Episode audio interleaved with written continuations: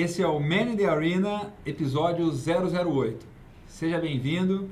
É, depois de uma, de uma breve parada aí de, né, de um, um, mês, mês, e meio. Um mês e meio sem gravação. Por culpa do Miguel, que estava fazendo o tour dele pela América do Sul. Até é. para ele se retratar, ele trouxe uns alfajores aqui, cuja marca eu não conhecia. Alfajores... Timbote. Timbote, de doce de leite. Aí ele se retratou já hoje com a gente aqui. A gente está no Otávio Café, aqui em São Paulo. E, bom, eu sou o Léo Cuba. Eu sou o Miguel Cavalcante.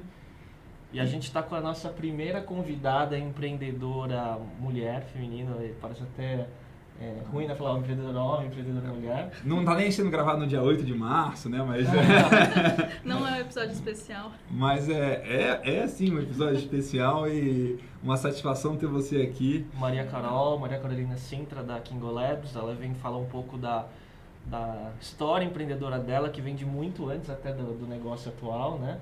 e falar um pouco da visão dela sobre o empreendedorismo no Brasil e empreendedorismo feminino ah. em tecnologia também, que é muito raro, né? Ah. Bom, você quer contar um pouco pro quem assiste a gente aí, o que, que você faz, uma breve história? Então, vou contar um pouquinho da Kingo Labs, para quem ainda não conhece. É uma empresa de desenvolvimento de aplicativos sociais. Acredito que não seja a única no Brasil, mas uma das principais, apesar de ter só um ano e meio de de idade.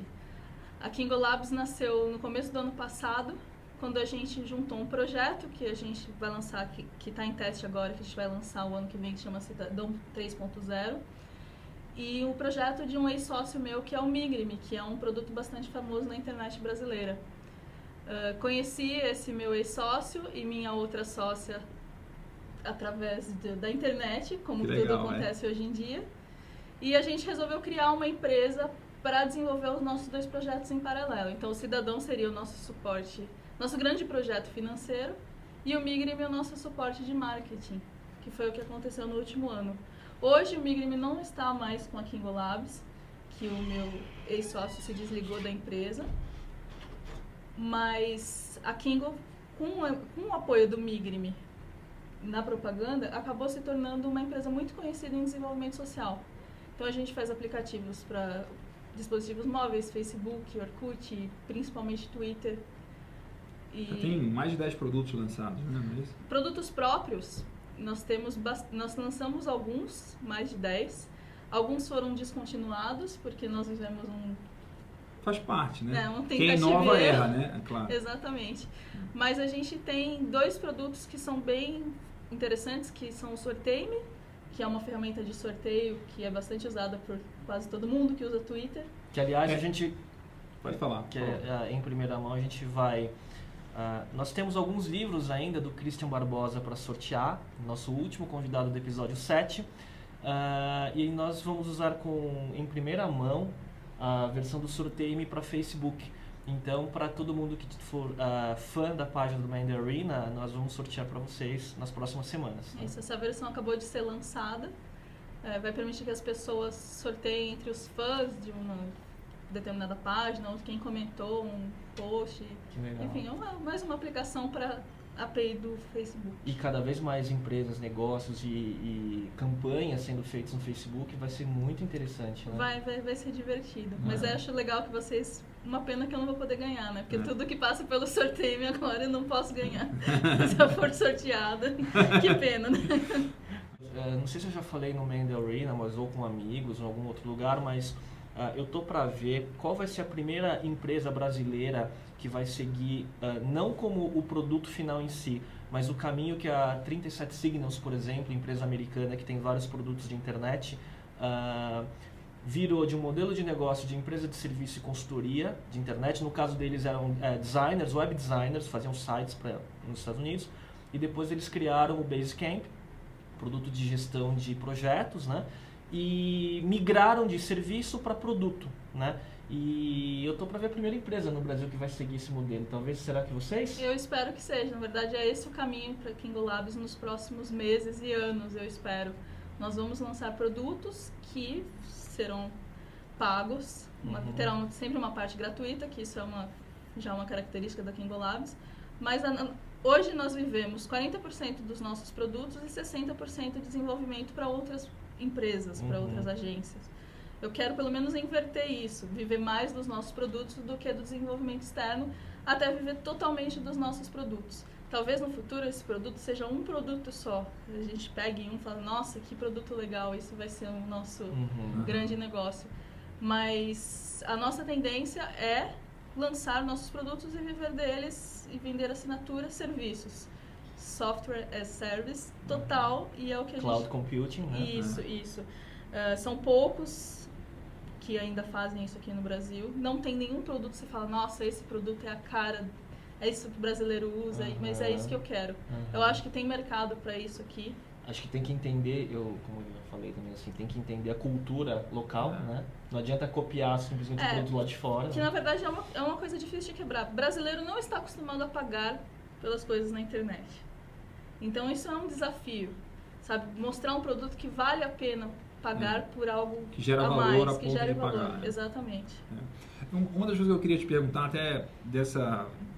ter você aqui com a gente, uma empreendedora, já teve vários negócios, está tendo um negócio de, com pouco tempo de, né, de, de, de vida, a empresa é nova e com sucesso, super conhecida. Viável, É, né? é. É. que a gente vê muita empresa que começa como já direto como produto, o produto não é viável É. e morre. E morre porque Ela baseia se autossustenta pelo serviço e consultoria, né? Isso. O que que, como, o que que tem de vantagem e, e desvantagem, ou você teve dificuldade e facilidade por ser uma mulher empreendendo? O que que você... Eu sou uma mulher no meio de homens desde o começo da minha carreira, porque eu sempre trabalhei com TI. Então, sempre eu só trabalhei com homem. O mundo empreendedor de tecnologia no Brasil é totalmente masculino. Eu conheço, para não falar que eu não conheço ninguém, eu conheço uma mulher que empreende em TI e tecnologia também, que é a Raquel Marques. Uhum. É a Ah. única pessoa que eu conheço e assim, não Nós conheço conhecemos pouco. É, a gente É. não conhece, eu não conheço ela pessoalmente eu. ainda, mas já Então trocamos você sabe- e-mails é, e tweets exato. e tal. Até Eu acho que eu e ela temos um desafio muito Você conhece grande. ela pessoalmente? Não conheço ela Ah. pessoalmente, mas a gente Ah, já é? trocou muita ideia justamente por ser, por estar nesse mesmo nicho de mulheres empreendedoras em tecnologia. Somos poucas. Eu diria que enchemos uma sala do desse tamanho, Uma sala bem pequena, uma né? sala bem pequena. Existe um grupo muito interessante no LinkedIn que chama Mulheres de Negócio, que Ah, tem muita mulher empreendedora lá, mas a maioria voltada para a área de conteúdo, ah, publicidade, que não é exatamente o que eu faço. Aham, Que legal. Ainda falta. É porque falta mulher em TI, né? Mulher não se interessa. Sim. Ah. Mas ainda acho que no Brasil mulher empreende melhor do que homem. Nós somos a maioria de empreendedores, mas as mulheres empreendedoras E- são sociais. Ah, Não no sentido de mídia, obviamente, mas elas são Serviço. costureiras, é, ah, artesanato, tem muita mulher. ah. É um desafio muito grande. É que a gente confunde muito. É que a gente tem que ver os dois lados do empreendedorismo, né? O empreendedorismo que se confunde com a profissional liberal muitas vezes, ou, Sim. ou a gente liga muito o empreendedorismo também a criar negócios de escala. Ah. Que na verdade, para O algumas empreendedor é quem tem um negócio, Sim, né? Que sim. tem um negócio que começa um negócio e coloca, né? Sim. Coloca pra frente e faz o negócio crescer. Acho que essa é uma... Eu sinto uma que algumas visão- pessoas têm uma dificuldade de levar a sério quando uma mulher está falando de tecnologia. Quando você termina de falar e demonstra algum conhecimento, ele sempre quer checar com uma ter- segunda pessoa. Aham. Isso já aconteceu comigo muitas vezes, então eu Mas tô você até não passa por acostumada. isso mais, né? Eu ainda passo e Porque por isso essa semana.